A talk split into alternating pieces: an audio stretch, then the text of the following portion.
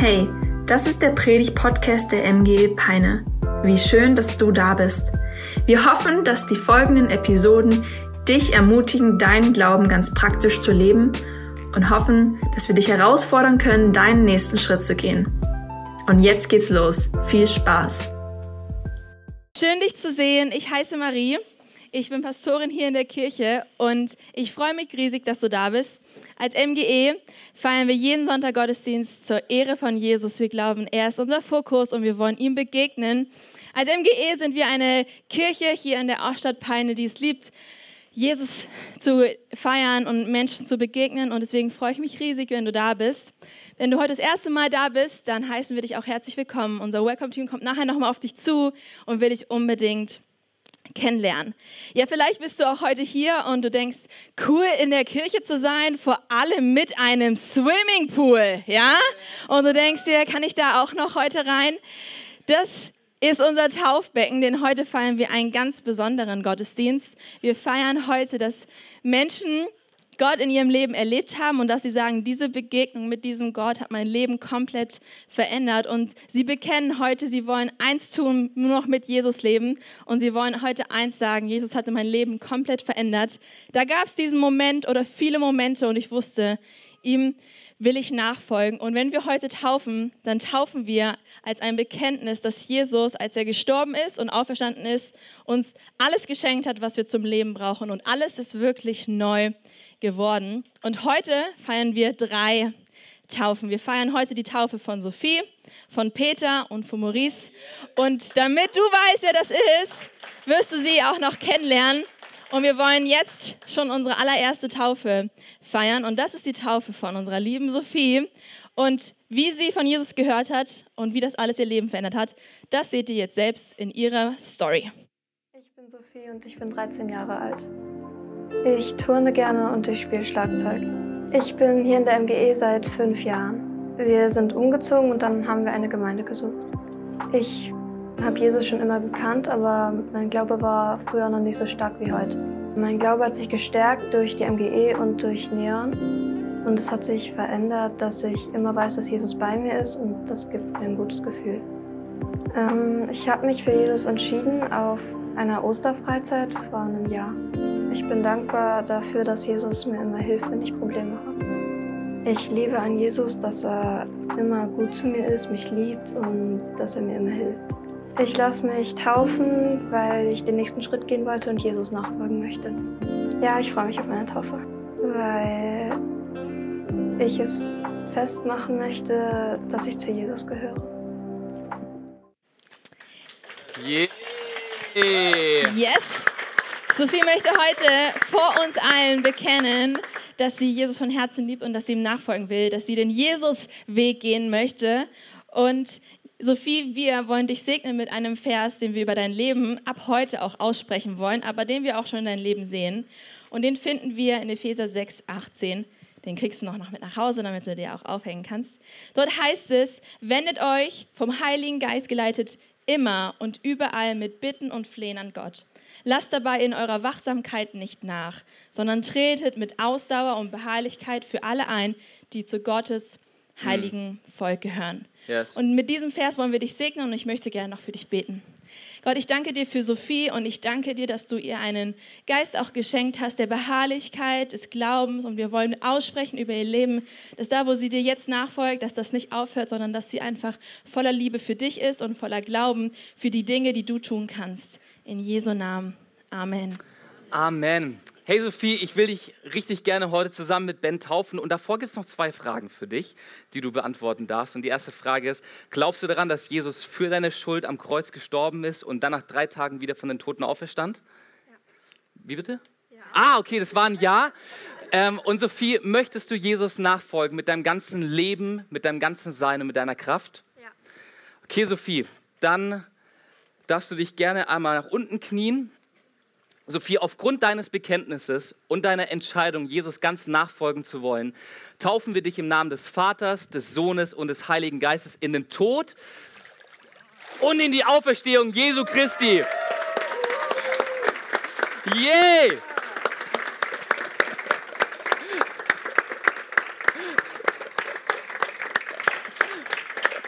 Yay, was ist dein Handtuch?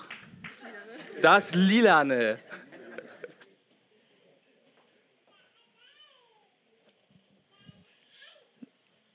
Weiter geht's mit Peter.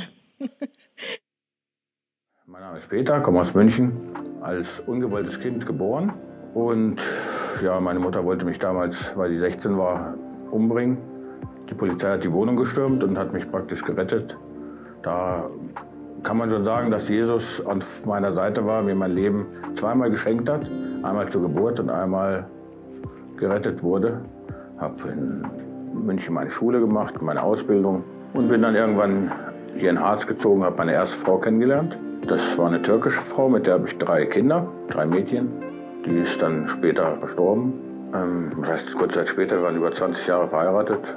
Dann habe ich eine neue Frau kennengelernt und der habe ich zwei hübsche Jungs, die an meiner Seite sind, die bei mir leben. Bin jetzt Rentner, weil ich einen Schlaganfall hatte. Seitdem eigentlich äh, noch mehr an Gott glaube und ähm, in diesem Moment des Schlaganfalls, als ich auf dem Rücken lag, Gott gesehen habe und kennengelernt habe und ich mir das von außen angeguckt habe, wie ich da lag und äh, die Ärzte gesehen habe, die sich um mich gekümmert haben und ich mir nur gedacht habe, das kann nur Jesus sein. Dadurch, dass ähm, ich das in der Kindheit alles erlebt habe, bei meinen Großeltern aufgewachsen bin mit elf Onkels und drei Tanten, ähm, war es natürlich ein Leben, das mit Gewalt ja, umherging. Ähm, meine Onkels haben sich untereinander geschlagen. Ja, dann andere Familien aus München haben versucht, da, sich anzulegen mit unserer Familie, mit elf Onkels. Ähm, gab es immer was, also es gab immer irgendwie Gewalt und ich habe auch leider lernen müssen, dass ich mit Gewalt gut weiterkomme und war auch gewalttätig und bin dann sehr schnell auf die falsche Schiene gekommen. Bis ähm, zum Gefängnis, bis ich da aufgewacht bin und gesagt habe, jetzt muss ich mein Leben ändern. Habe es immer aber noch nicht so hundertprozentig hingekriegt.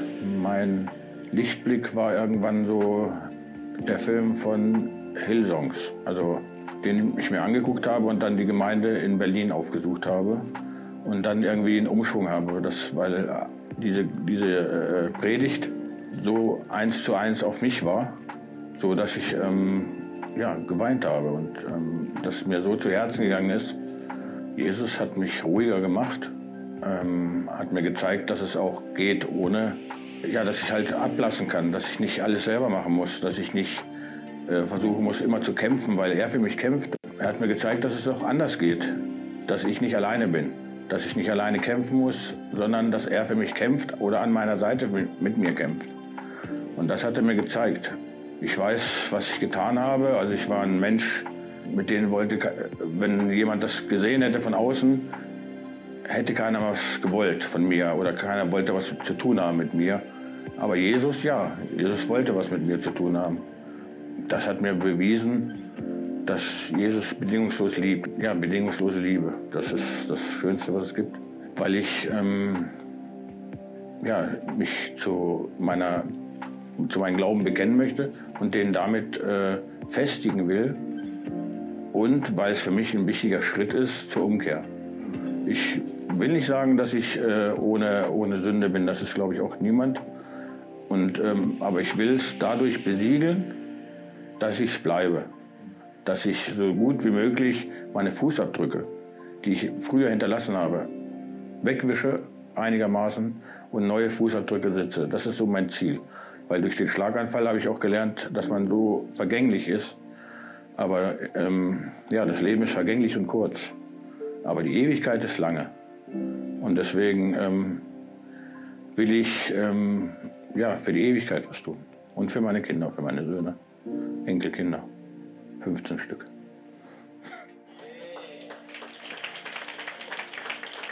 Was für eine bewegende Geschichte von dir, Peter, und wie bewegend ist, dass Jesus dich gefunden hat und alles neu geworden ist.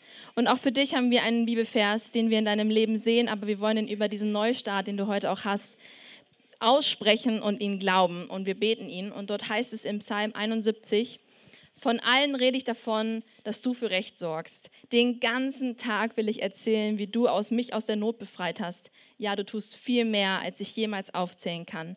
Deine machtvollen Taten will ich rühmen, Herr. Du mein Gott, auf dich verlasse ich mich. Das allein werde ich allen weitersagen. Damit wollen wir dich segnen und ich will noch für dich beten. Gott, ich danke dir, dass du Peter kennst und dass du Peter herausgerufen hast, dass du ihn liebst von ganzem Herzen und wir wollen ihn segnen, dass du sein Leben gebrauchst als ein Zeugnis, als ein Bekenntnis und ein Lobpreis von deiner Güte und von mm. deiner Gnade. In Jesu Namen. Amen. Amen. Hey Peter, ich finde deine Geschichte so stark und zu sehen, wie Gott jeden Menschen annimmt, ganz egal wie die Vorgeschichte ist. Gott ist bereit, jeden mit offenen Armen zu empfangen. Und Peter, ich möchte auch dir gerne diese beiden Fragen stellen. Glaubst du daran, dass Jesus für dich am Kreuz gestorben ist aus Liebe und aus Gnade heraus und nach drei Tagen von den Toten auferstanden ist? Und möchtest du mit deinem ganzen Leben, mit allem, was dazugehört, mit allen Bereichen, die dein Leben ausmachen, Jesus nachfolgen? Ja. Alright, Peter, aufgrund deines Bekenntnisses und deiner Entscheidung, Jesus nachzufolgen, taufen wir dich im Namen des Vaters, des Sohnes und des Heiligen Geistes in den Tod und in die Auferstehung Jesu Christi.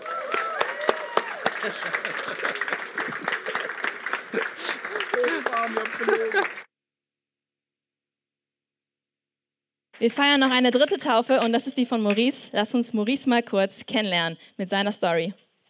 Ja, also ich bin Maurice. Äh, ich komme aus, also wurde in Goslar geboren, bin in Hohenhameln aufgewachsen und ja, dann bin ich hierher nach Peine gezogen. Ja, und ich spiele gern Fußball. Also meine ganze Familie oder fast meine ganze Familie sind äh, Christen und die haben mir halt viel über ihn erzählt. Mein Vater hat äh, mir die MGE gezeigt. Er hat das im Internet gefunden und wir sind hierher gekommen und dadurch habe ich auch Jesus kennengelernt. Ja, also ich war, bevor ich auf dem Sommercamp war, war ich halt ja irgendwie traurig. Also ähm, ja, habe ich halt nicht gut gefühlt. Und wo ähm, beim Sommercamp habe ich mich halt viel besser gefühlt, war viel glücklicher und halt nicht mehr so traurig wie früher halt mit der Zeit, die wir da verbracht haben, wie, wir äh, wie ich mehr über Jesus erfahren habe. Es hat sich verändert, dass ich viel glücklicher wurde, ähm, mich nicht mehr so runterziehen lassen habe. Ich wurde halt durch ihn zu einem anderen Menschen. Ja, dass er einfach ja, immer für mich da ist und er einfach mich, dass er einfach so groß ist. Ich möchte mich taufen lassen, weil ich ein neues Leben mit Jesus starten möchte. Maurice, wir taufen dich heute, weil du ein neues Leben mit Jesus starten willst und das ist der Hammer. Wie mutig dein, dein Zeugnis, deine Story hier vor all diesen Menschen zu erzählen. Und Du hast gesagt, du willst ein neues Leben mit Jesus starten und wir geben dir einen guten Startschuss aus Gottes Wort, denn das ist das Beste, mit dem wir unser Leben führen können. Und wir haben für dich Römer 8 und das sehen wir in deinem Leben und wir wollen es über dein Leben auch beten. Und dort heißt es, ja, ich bin überzeugt. Maries, du bist überzeugt, dass weder Tod noch Leben, weder noch Engel noch unsichtbare Mächte, weder Gegenwärtiges noch Zukünftiges, noch gottfeindliche Kräfte, weder Hohes noch Tiefes, noch sonst irgendetwas in der ganzen Schöpfung uns je von der Liebe Gottes trennen kann, die er uns geschenkt ist in Jesus Christus, unserem Herrn.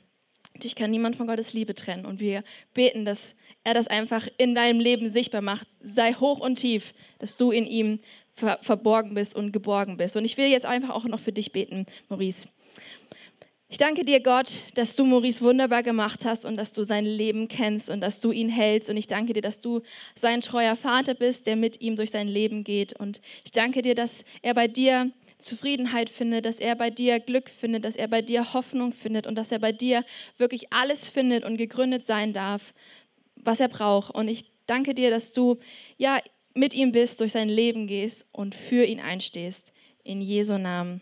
Amen. Amen. Ey Maurice, ich feier's, dass wir dich heute taufen dürfen und du darfst gerne noch ein bisschen weiter nach vorne kommen, sonst passt dein Kopf nicht rein, dann müssen wir den separat taufen und das wollen wir, glaube ich, nicht.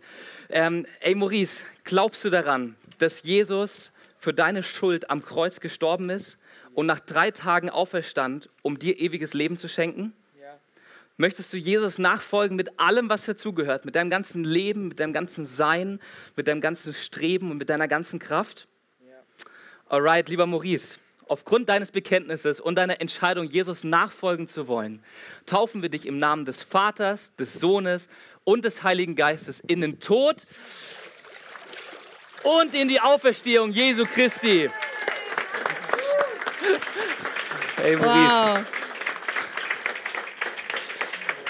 Ich liebe Taufe. Ich finde es einfach jedes Mal so ein Hammer zu sehen, was Gott tut. Das sind für mich Momente mit Jesus, oder? Und wie passend ist es, dass wir in der Predigtserie sind, Momente mit Jesus. Die drei, die werden sich jetzt frisch machen, denn wir wollen ja noch weiter Gottesdienst feiern und nachher auch noch im Café feiern. Und ihr lieben Kinder, ihr dürft jetzt ins Planschbecken hüpfen. Scherz, ihr dürft zu Emily Kids gehen. Viel Spaß, ich glaube, da wird es auch richtig erfrischend. Wir wünschen dir einen total coolen Kindergottesdienst mit MGE Kids.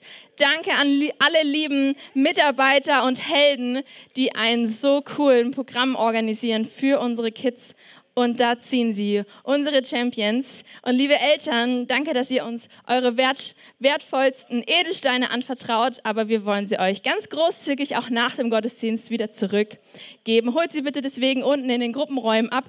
Dort findet ihr eine Übersicht, wo welcher Gruppenraum ist und dann dürft ihr eure Kinder wieder mit nach Hause nehmen.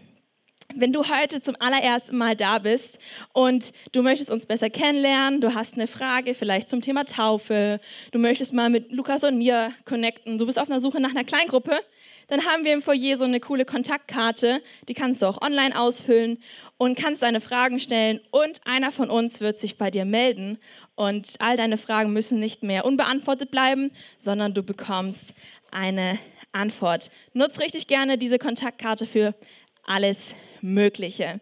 Und damit du jetzt auch noch mal ganz persönlich in einen Kontakt kommst, wollen wir jetzt in unsere freundliche Minute gehen. Eine Minute Zeit, wo du noch mal kurz aufstehen kannst, mal jemanden Hallo sagen darfst ähm, und dann gehen und feiern wir weiter unseren Gottesdienst. Lass uns die freundliche Minute genießen mit einem guten Gespräch.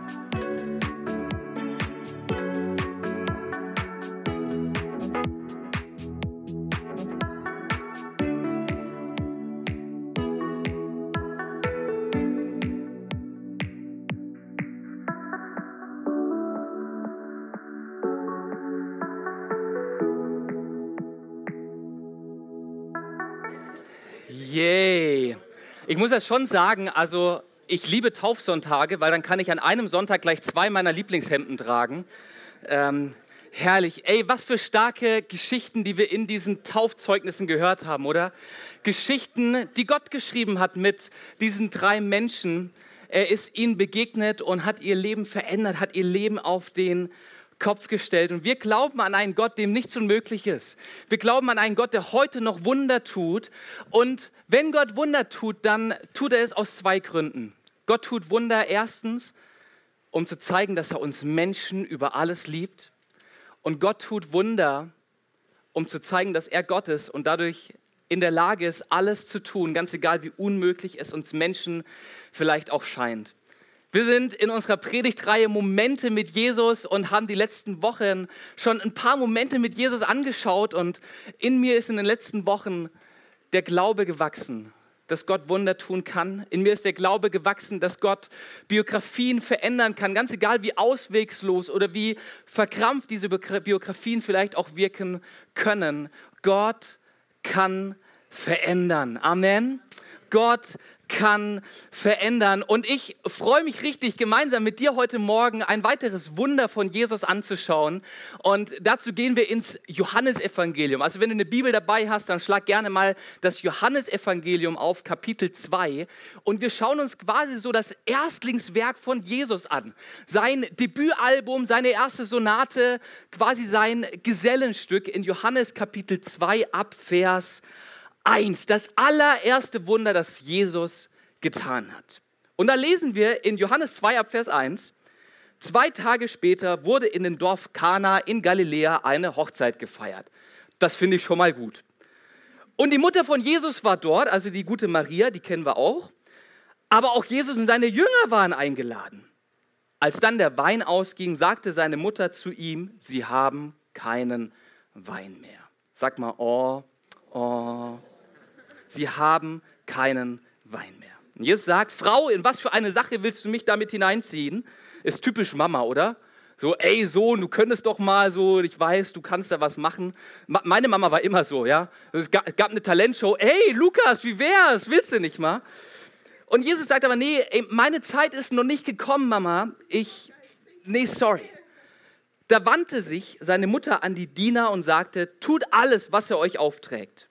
In der Nähe standen sechs Wasserkrüge aus Stein, wie sie von den Juden für zeremonielle Waschungen benötigt wurden. Jeder von ihnen fasste 100 Liter. Jesus sagte zu den Dienern, füllt die Krüge mit Wasser. Und sie füllten die Gefäße bis zum Rand. Dann befahl er ihnen, nun schöpft etwas und bringt es dem Küchenchef, dem Speisemeister, derjenige, der das ganze Catering überwacht. Und das machten sie. Als der von dem Wasser gekostet hatte, das zu Wein geworden war, rief er dem Bräutigam. Er wusste ja nicht, woher der Wein kam. Nur die Diener, die das Wasser geschöpft hatten, wussten davon. Er sagte zu ihm, jeder bringt doch zunächst den guten Wein auf den Tisch und setzt erst dann den weniger guten vor, wenn die Gäste schon betrunken sind. Aber du hast den guten Wein bis jetzt aufgehoben. Dieses Wunderzeichen in Kana in Galiläa war das erste, das Jesus tat. Damit offenbarte er seine Herrlichkeit und seine Jünger glaubten ihm. Das erste Wunder von Jesus passiert auf einer Hochzeit und es hat mit Wein zu tun. Finde ich sehr sympathisch. Zu einem Vino sage ich Nino. Ähm, Finde ich sehr sympathisch. Und dieses allererste Wunder von Jesus hier im Johannesevangelium, das wird in Vers 11 als Wunderzeichen oder generell als Zeichen betitelt. Für dich einfach ganz kurz bisschen Background. Im Johannesevangelium finden wir insgesamt sieben Zeichen, die der Evangelist Johannes aneinander reiht und die er in seinem Bericht über das Leben von Jesus aufnimmt. Und wenn er über Zeichen schreibt oder dieses Wunder auch als ein Wunderzeichen betitelt, dann heißt das so viel wie, es geht in dieser Geschichte nicht nur darum, dass Wasser zu Wein wurde, sondern Jesus möchte mit diesem Wunder noch etwas anderes zeigen. Es ist ein Zeichen für eine andere Aussage, die gleich noch mitschwingt. So, das halten wir uns mal im Hinterkopf, okay? Also es gibt das Wunder und dann gibt es die Aussage, die mit diesem Wunder noch dazu kommt. Das behalten wir einfach mal so ein bisschen hinten dran. Wir kommen zurück zur Hochzeit. So eine Hochzeit ist der Tag voller großen Erwartungen, oder? Und so einen Hochzeitstag, den plant man bis ins letzte Detail. Also wenn ich an die Hochzeit von Marie und mir zurückdenke, dann denke ich an mindestens fünf Planungsdokumente, in denen der gesamte Wochenablauf vor der Hochzeit definiert war.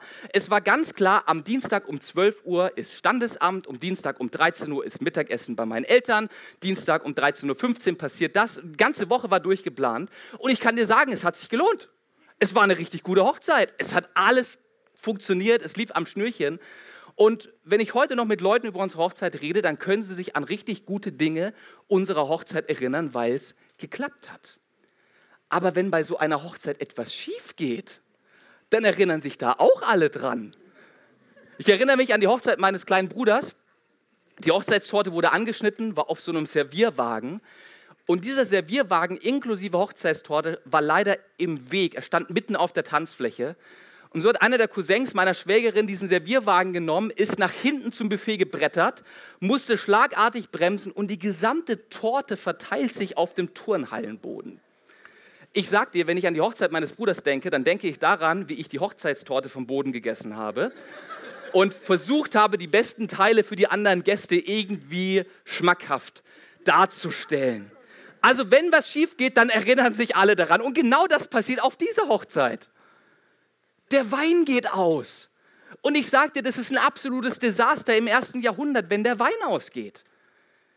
So eine Hochzeit damals in der Zeit von Jesus, die ging nicht nur einen halben Tag oder mal einen Abend, sondern da wurde richtig Party gemacht. Sieben Tage am Stück wurde durchgefeiert, da wurde richtig aufgetischt. Der Bräutigam musste für die ganze Party blechen und diese Party auch organisieren. Und anscheinend war dieser Bräutigam entweder Schwabe oder ein Planungsdussel. Auf jeden Fall war zu wenig Wein da. Und der Wein geht aus und Maria bekommt es mit, die Mutter von Jesus. Irgendwie fühlt sie sich verantwortlich, das Mutterherz fängt an zu schlagen für diesen jungen Bräutigam. Und sie merkt, der Wein ist aus und die größte Katastrophe einer altorientalischen Hochzeit bahnt sich an. Denn no vino, no fiesta, kein Wein, keine Party. Ohne Wein müssen wir gar nicht weitermachen. Es gibt aus dieser Zeit ein jüdisches Sprichwort, das heißt, wo kein Wein ist, da ist auch keine Freude. Also, wenn wir es zusammenfassen können, dann steht diese Party vor einem Desaster. Also was ist eine Hochzeitsfeier ohne Freude? Eine Beerdigung wahrscheinlich, ja, keine Ahnung.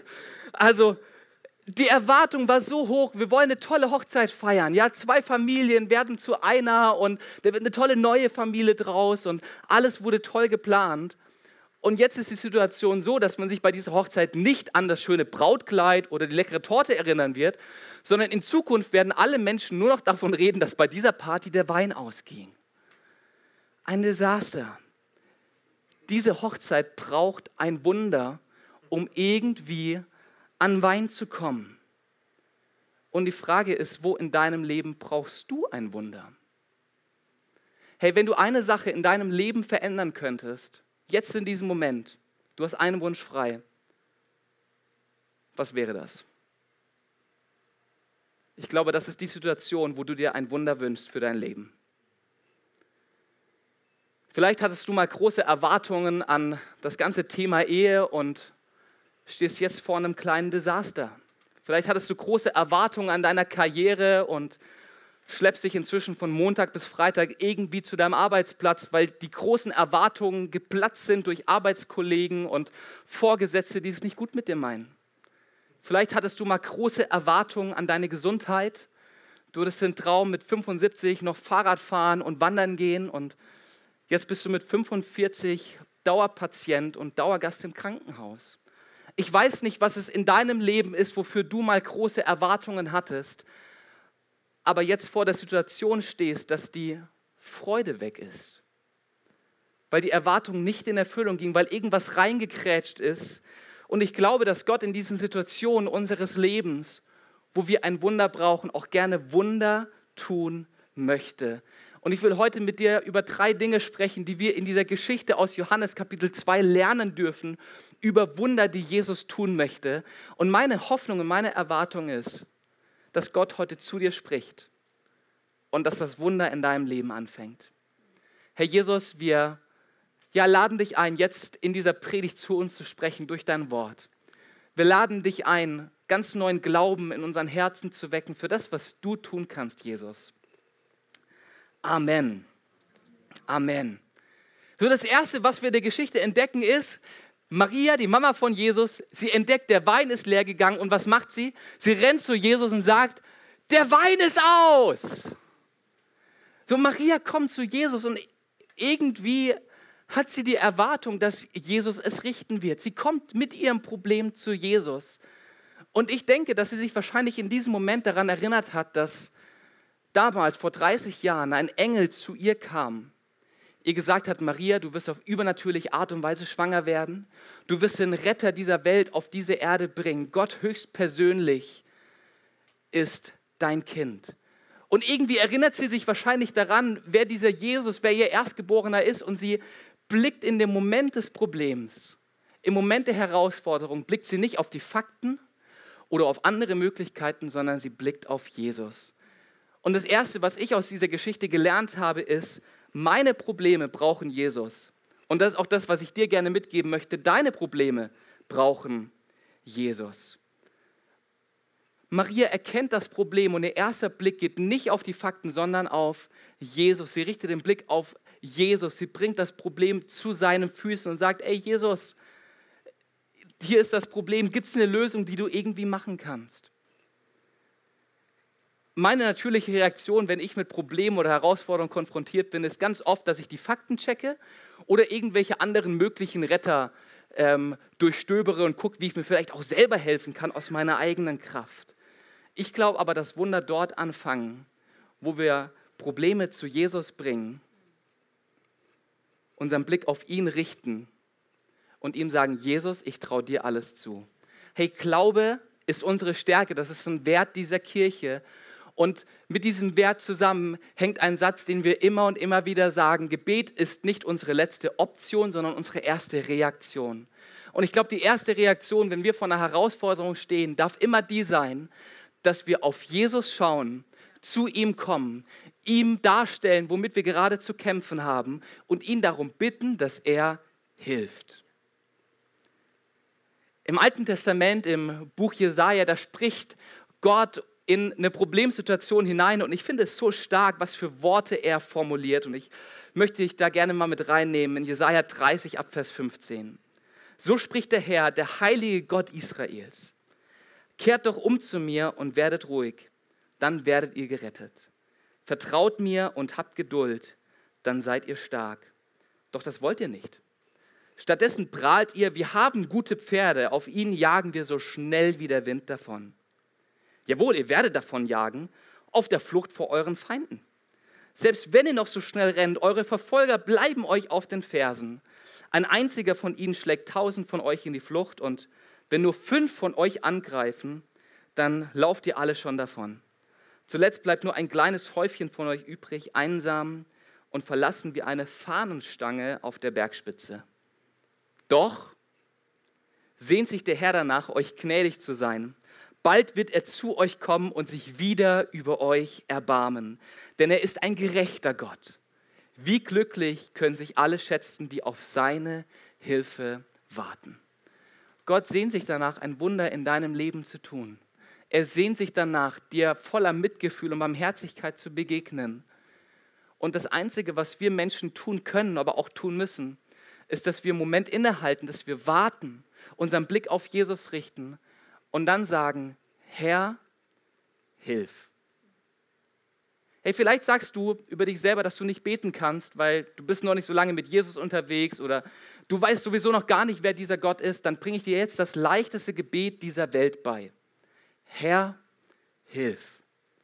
Hey, wenn du auf der Arbeit eine Situation erlebst, die dich überfordert, weil du vielleicht überfahren wirst von einem Vorgesetzten und du nicht weißt, wie du deine Meinung sagen kannst, dann kannst du dieses Gebet beten, deinen Blick auf Jesus richten und sagen, Herr, hilf.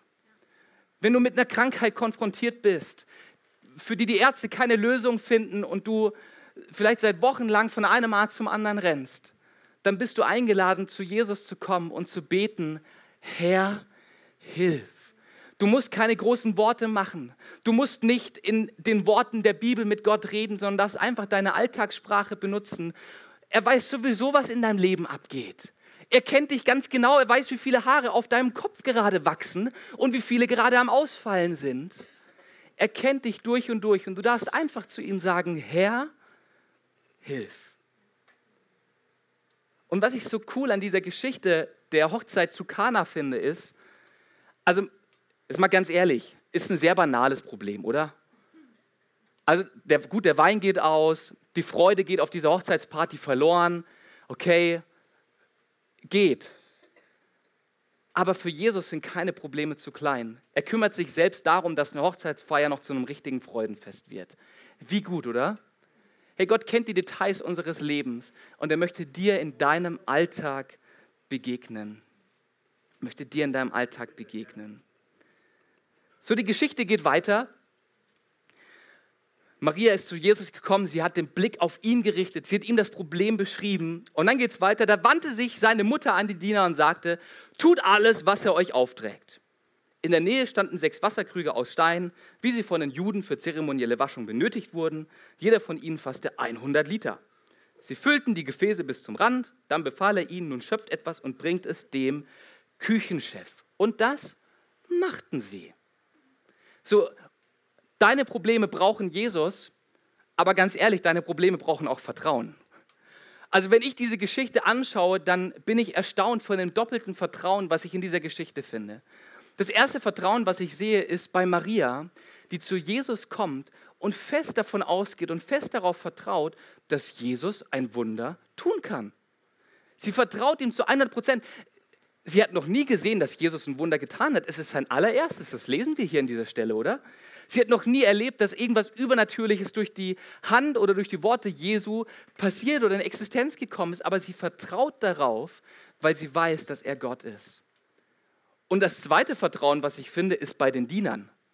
Da ist dieser Jesus, gut, er strahlt wahrscheinlich schon eine gewisse Autorität aus, er ist ein Rabbi in dieser Zeit, eine ganz starke Autoritätsperson. Und dann machen sie einfach eins zu eins, was dieser Rabbi von ihnen verlangt. Und dann füllen die sechs Steinkrüge mit 100 Liter Wasser. Das sind 600 Liter.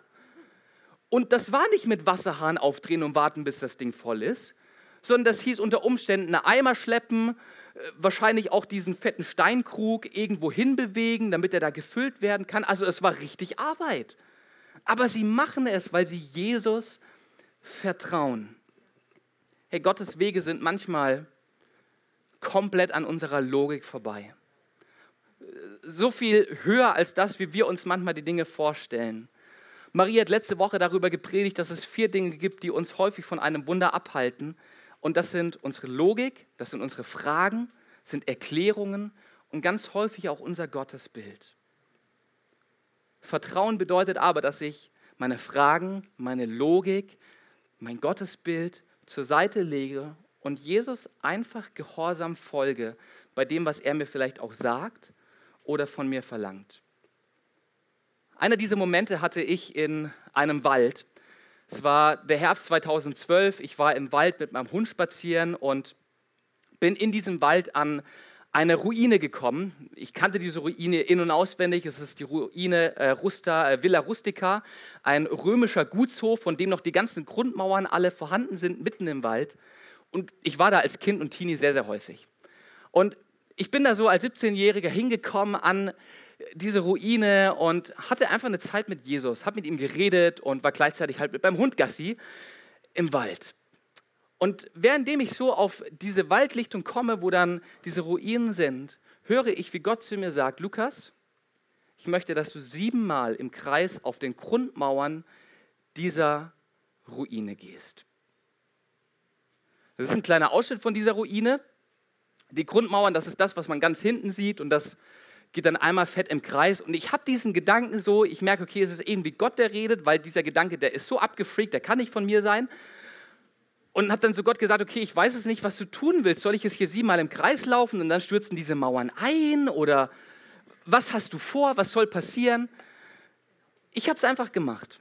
Ich habe die erste Runde gedreht, die zweite Runde und habe einfach mit Jesus geredet. Erzählt, was gerade so los ist, ihn angebetet für das, wer er ist, sein Wesen, sein Charakter. Und ich mache Runde um Runde. Laufe ich gehorsam auf den Mauern dieses römischen Gutshofs. Und in der siebten Runde bekomme ich von Gott den Ruf, Pastor zu werden. Eine Sache, die ich noch nie davor über mein Leben ausgesprochen hätte, wo ich noch nie drüber nachgedacht habe. Diese sieben Runden Gehorsam haben zu einem weiteren Reden Gottes geführt.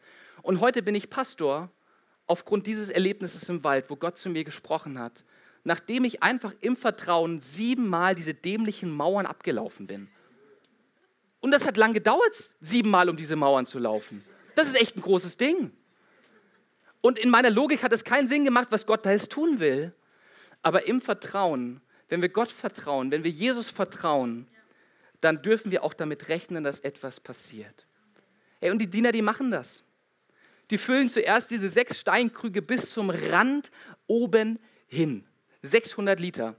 Und dann, ohne dass sie jetzt schon merken, dass da gerade Wunder passiert ist, sagt Jesus zu ihnen so, jetzt nimmt mal einen Löffel oder einen Becher, schöpft da was ab, lauft, lauft zum Chef-Caterer und lasst ihn mal probieren von diesem herrlichen Gebräu. Und sie machen es einfach und sie riskieren sich wirklich auch lächerlich zu machen mit dieser Aktion. In dem Moment, wo der Catering-Chef dieses Wasser probiert, stellt er fest, dass es Wein ist. Der beste Wein, den er wahrscheinlich je in seinem Leben getrunken hat. Und die Party ist gerettet. Ich glaube, dass häufig Gott von uns Vertrauen sehen möchte, bevor er das Wunder tut. Petrus hat erst in dem Moment, als er seinen ersten Fuß auf das Wasser gesetzt hat, gemerkt, dass das Wasser ihn trägt. Er hat nicht irgendwie seine Handtasche da abgestellt auf dem Wasser und dann gesehen, okay, ist stabil.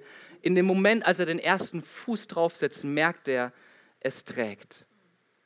Deine Probleme brauchen Vertrauen und ich glaube, es gibt nichts Besseres für deine Herausforderungen, für deine Probleme, als Gott zu 100 Prozent zu vertrauen, nicht auf deine eigene Kraft zu setzen, sondern auf das, was er tun kann. Ich habe in der Vorbereitung ein starkes Zitat gelesen, was ich dir gerne mitgeben will, weil es mich so begeistert. Und ähm, dieses Zitat heißt, Glaube ist nicht Überzeugung ohne Beweise, sondern Vertrauen ohne Vorbehalte. Und das sehe ich so stark in dieser Geschichte. Diese Diener warten nicht auf irgendwelche Beweise, um Jesus zu glauben, sondern sie vertrauen ihm bedingungslos, ohne Vorbehalte, ohne Regeln aufstellen. Glaube ist nicht die Überzeugung ohne Beweise, sondern Vertrauen ohne Vorbehalte. Glaube heißt, dass ich Jesus mein Leben hinlege und sage, egal wie deine Wege aussehen, ich werde sie gehen, weil ich weiß, dass die besten Wege für mich sind. Und damit komme ich zur dritten Sache, die ich aus dieser Geschichte lernen darf und die ich gerne mit dir teilen möchte. Und die dritte Sache ist, Jesus will etwas in dir tun. Ich glaube, dass Gott Herausforderungen sehr häufig dafür benutzen möchte, um etwas in uns zu verändern, um uns etwas beizubringen, um uns zu zeigen, wer er ist und worauf es im Leben wirklich ankommt. Und manchmal beruhigt Gott den Sturm und manchmal lässt er den Sturm und beruhigt dafür sein Kind. Manchmal stillt er den Sturm und er löst das Problem und in anderen Situationen bleibt das Problem bestehen, aber du lernst Gott auf eine neue Art und Weise kennen und bekommst dadurch echten Frieden und eine Gelassenheit. So was möchte Jesus mit diesem Wunder auf der Hochzeit in Kana den Menschen beibringen, die die Situation sehen? Ich hatte gerade vorhin schon gesagt, dass dieses Wunder als ein Zeichen betitelt ist, hat diesen Titel ist ein Zeichen und Gott möchte mit diesem Zeichen etwas zeigen. Und wir schauen uns mal ganz kurz an, was Jesus mit diesem Wunder gezeigt hat. Was hat er den Jüngern und den Dienern beigebracht? So, wir hatten gelesen in Johannes 2, Vers 6 bis 7, dass diese Steinkrüge, die jeweils 100 Liter gefasst haben, dass die bei dieser Hochzeit da waren für zeremonielle Waschungen. So, und, und jetzt sagt dieser Jesus zu den Dienern, ey, füllt mal diese Steinkrüge auf, die da hinten in der Ecke stehen. Vielleicht hast du die Geschichte schon hundertmal gehört, weil du irgendwie in Kirche aufgewachsen bist und in der Kinderstunde warst. Versuch mal die Geschichte mit der Brille eines Erstlesers zu lesen. Warum um alles in der Welt sollen die Diener diese fetten, massiven Steinkrüge, die wir hier auf der linken Seite sehen, nehmen, um Wasser zu schöpfen, wenn es doch eigentlich genug leere Weinkaraffen geben müsste? Der Wein war aus. Es gab genug Weinamphoren, so wie hier auf der rechten Seite, mit schönen Griffen rechts und links, die man ganz bequem zum Fluss tragen konnte oder zur Quelle, um sie dort aufzufüllen. Warum verlangt Jesus, dass diese sechs steinernen Krüge benutzt werden, die sauschwer waren? Und zwar nicht erst in gefüllten, sondern auch schon im leeren Zustand. Da muss doch vielleicht was dahinter stecken, oder? Ich glaube, Details, die wir in der Bibel lesen, sind nie aus Versehen da, sondern haben immer ein Ziel. So, wozu wurden diese Steinkrüge benutzt? Wir lesen es ja schon im Text. Diese Steinkrüge wurden von den Juden für zeremonielle Waschungen benutzt.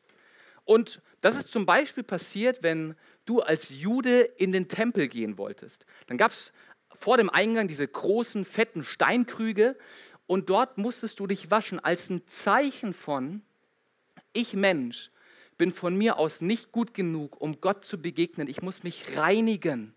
Ich muss meinen Dreck, meine Sünde, meine Schuld abwaschen, bevor ich Gott begegnen kann. Und das hat man nicht nur im Tempel gemacht, sondern auch zu anderen Anlässen.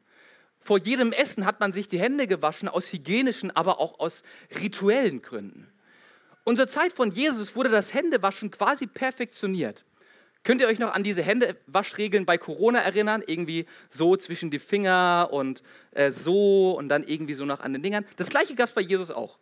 Die, die religiöse Elite, die hat sich ein System ausgedacht, wie man am effektivsten die Hände wäscht, um Gott damit zu gefallen. So, du musst deine Faust in die leere Handfläche nehmen, dann musst du das da unten drin waschen, die andere Seite auch. Dann hast du unter Wasser deine zehn Finger zusammengepackt und dann das Ding aus dem Wasser hochgehoben, damit das Wasser am Ellenbogen abtropft. Wenn ein Tropfen vom Finger fällt, dann musst du von vorne anfangen. Wie auch immer die da drauf gekommen sind. So, und dafür stehen diese sechs Steinkrüge, die Jesus für dieses Wunder nimmt. Diese Steinkrüge, die dafür stehen, dass wir Gott etwas bringen müssen, etwas beweisen müssen, um uns seine Nähe zu verdienen. Diese sechs Steinkrüge stehen für eine tote Religion, in der wir Gott beeindrucken müssen, damit er uns irgendwie mag und irgendwie uns auch begegnen kann. Und dieses Symbol der toten Religion, dieses Symbol des einfachen Gehorsams ohne Beziehung, dieses Symbol nimmt Jesus für sein Wunder und er packt da was rein? Wein gleich Freude. In dieses Symbol der Religion, in der jegliche Freude gefehlt hat, in der es um perfektes Befolgen von Befehlen und von Gesetzen geht, packt Jesus bei der Hochzeit Wein rein, Wein, der symbolisch für Freude steht um zu sagen, ich bin auf diese Erde gekommen, nicht um euch eine neue Religion zu geben. Ich bin nicht auf diese Erde gekommen, um euch neue Befehle und Regeln und Gesetze zu geben. Nein, ich bin gekommen, um euch Leben in ganzer Fülle zu bringen. Jesus hat an diesem Tag nicht nur Weingläser gefüllt, sondern damit deutlich gemacht, dass er auf diese Erde kam. Johannes 10, Vers 10. Ich bin gekommen, um ihnen Leben zu geben. Leben in ganzer Fülle ohne dass wir Gott beeindrucken müssen, ohne dass wir ihm irgendetwas bringen müssen, um zu beweisen, dass wir heilig oder gerecht wären. Wir dürfen einfach so kommen, wie wir sind. Jesus möchte dir nicht nur ein ewiges Leben nach dem Tod schenken, sondern Freude, die im Hier und Jetzt anfängt. Hammer, oder? Jesus macht Wasser zu Wein, um uns zu zeigen, dass die Beziehung mit ihm eine Beziehung voller Freude ist. Ein Leben in Perfektion, ein Leben in Fülle. Ey, da wo du Jesus begegnest, da wartet Freude auf dich. Wenn du den Gottesdienst besuchst, hey, dann wartet da Freude auf dich, die Jesus dir schenken will. Wenn du betest, dann wartet Freude auf dich in deinen Beziehungen, in deinem Alltag, auf der Arbeit, in der Schule. Ganz egal, wohin du gehst, Jesus möchte dir Freude schenken. Und er schenkt Freude nicht nur irgendwie zu 50 Prozent in diesen Steinkrügen, sondern bis zum Rand. Leben in ganzer Fülle. Wenn du dich fragst, hey, wo ist meine Freude geblieben? Hey, dann schau mal bei Jesus, dort findest du welche. Das ist das, was Jesus mit diesem Wunder und auch gleichzeitig mit der Herausforderung, die bestand, seinen Jüngern und aber auch diesen Dienern beibringen und zeigen möchte. Und ich glaube, dass auch wenn wir vor Herausforderungen und Problemen stehen, wir Gott einfach diese Frage stellen können und ihn fragen können, Herr, was möchtest du jetzt in dieser Situation in mir tun? Was möchtest du mir zeigen? Was möchtest du mir beibringen? Wo möchtest du dich in meinem Leben offenbaren? Dieses Wunder in Johannes 2, das endet dann damit, dass es heißt, dieses Wunderzeichen in Kana in Galiläa war das erste, das Jesus tat. Damit offenbarte er seine Herrlichkeit und seine Jünger glaubten an ihn. Hey, aufgrund der Planungsdummheit eines Bräutigams konnte Jesus sich offenbaren. Und vielleicht einfach als eine ganz kleine Seitennotiz. Ich glaube, manchmal braucht es in unserem Leben diese Herausforderungen, diese Schwierigkeiten, damit wir Jesus erkennen und lernen, Jesus zu vertrauen. Wir brauchen ganz häufig diese Situationen, damit Glauben in unserem Leben geweckt wird. Und ich glaube, dass das Vertrauen, das wir in der ersten Situation aufsammeln, das wirkt sich aus auf das zweite Problem, auf das dritte und auf das vierte. Und ein Satz, den du sehr, sehr gerne aufschreiben darfst an diesem Sonntag ist, die Wunder vergangener Tage bilden Glauben für das zukünftige Problem. Ja, und das wünsche ich mir so sehr für dein Leben, dass da, wo du Gott schon begegnet bist, da wo du ihn erlebt hast, da wo du erlebt hast, dass er Situationen und Dinge nachhaltig verändern kann, hey, dass das zu einem Glaubensfundament in deinem Leben wird, das dich trägt in zukünftige Herausforderungen. In Hebräer 4, Vers 16, da heißt es, wir wollen also voll Zuversicht vor den Thron unseres gnädigen Gottes treten, damit er uns sein Erbarmen schenkt und uns seine Gnade erfahren lässt und wir zur rechten Zeit die Hilfe bekommen, die wir brauchen. Wir dürfen voller Zuversicht zu Jesus kommen, dürfen voller Zuversicht mit unserem Problem, mit unseren Schwierigkeiten ihm begegnen und damit rechnen, dass er die Hilfe zur richtigen Zeit schickt. Und ich möchte dich heute Morgen fragen, wo brauchst du ein Wunder? Wo hattest du in deinem Leben vielleicht mal große Erwartungen an dich oder an das Leben an sich und wurdest enttäuscht? Woran hast du zum Beginn der Predigt gedacht, als ich dich gefragt habe, wo du dir ein Wunder wünschst? Hey, wie wäre es, wenn du in dieser Situation, in diesem Wunsch nach einem Wunder, dir jetzt einen Moment nimmst, wo du auf Jesus blickst? Wo du Jesus anschaust und mit seinen Möglichkeiten rechnest. Und ich habe ein Gebet, was wir gleich zusammen beten können. Ich werde das immer vorbeten und du kannst es nachbeten. Ist auch hinten auf der Beamerfolie gleich. Und wie wäre es, wenn du einfach deine Situation, dein Problem, deine Herausforderung jetzt gedanklich zu Jesus bringst und mit deinem Problem, mit deiner Herausforderung im Hinterkopf dieses Gebet gleich betest. Jesus, ich blicke auf dich. Von dir kommt meine Hilfe. Ich vertraue nicht meiner Kraft, sondern alleine auf dich. Ich warte auf deine Hilfe. Amen. Amen. Herr Jesus bietet uns pure Freude und pures Leben an.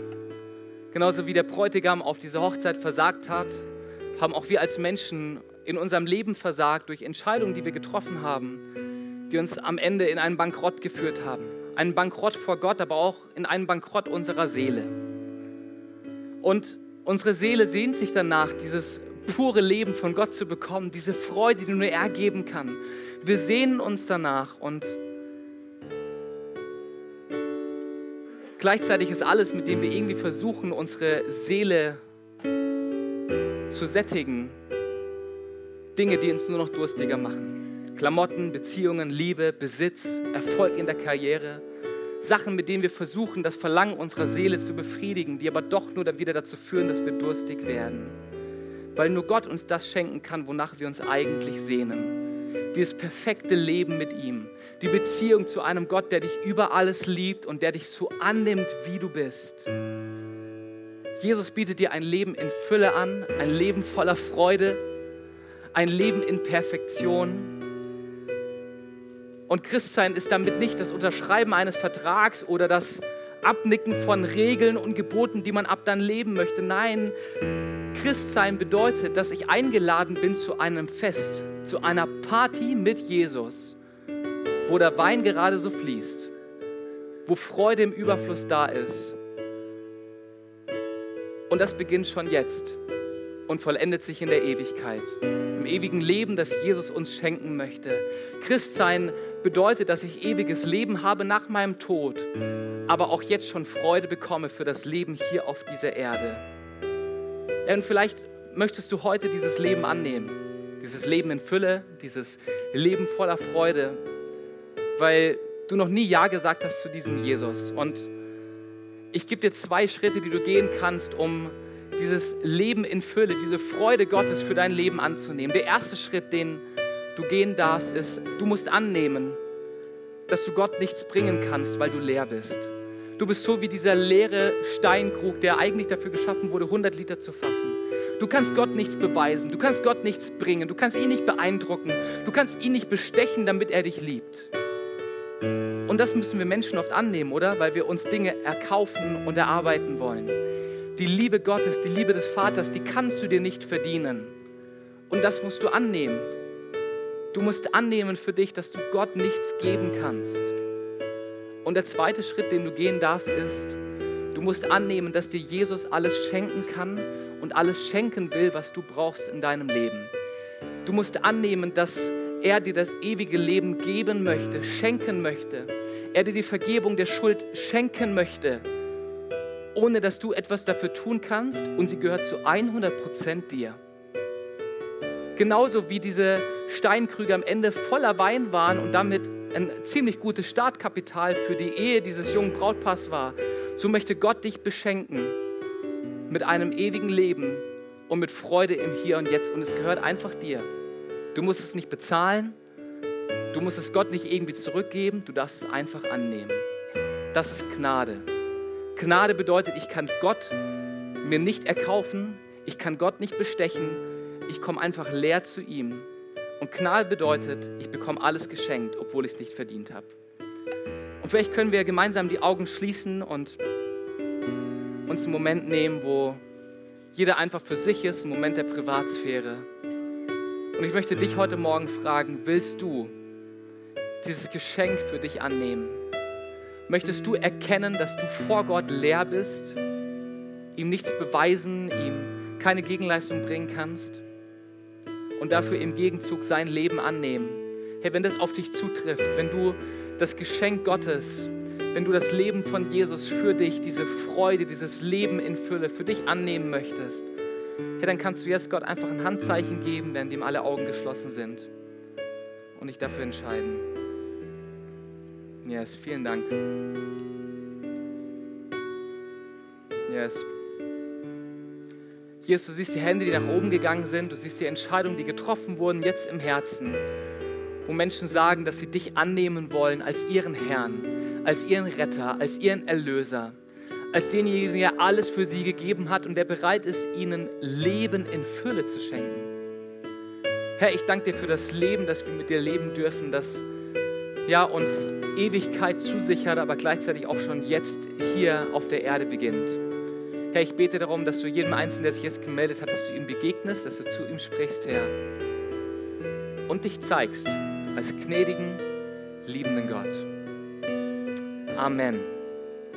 Amen. Wir wollen jetzt noch eine Zeit uns nehmen, wo du gerne auf die Predigt reagieren kannst. Wenn du gerne für dich beten lassen möchtest, für dein Wunder, dann steht hinten unser Gebetsteam bereit, das einfach gerne mit dir ein kurzes Gebet beten möchte, um dein Anliegen zu Jesus zu bringen. Und gleichzeitig wollen wir Gott ein Lied singen, um ihn zu ehren und um ihn anzubeten, denn ihm gebührt alle Ehre.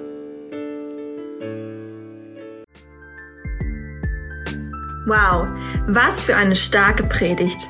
Danke, dass du mit dabei warst. Abonniere gerne unseren Kanal, um weitere Folgen zu hören. Auf unserer Website kannst du vorbeischauen und dort auch unseren Newsletter abonnieren, um alle Events und Infos zu bekommen. Wir würden uns freuen, von dir zu hören. Bis dahin, Gottes Segen und bis zum nächsten Mal.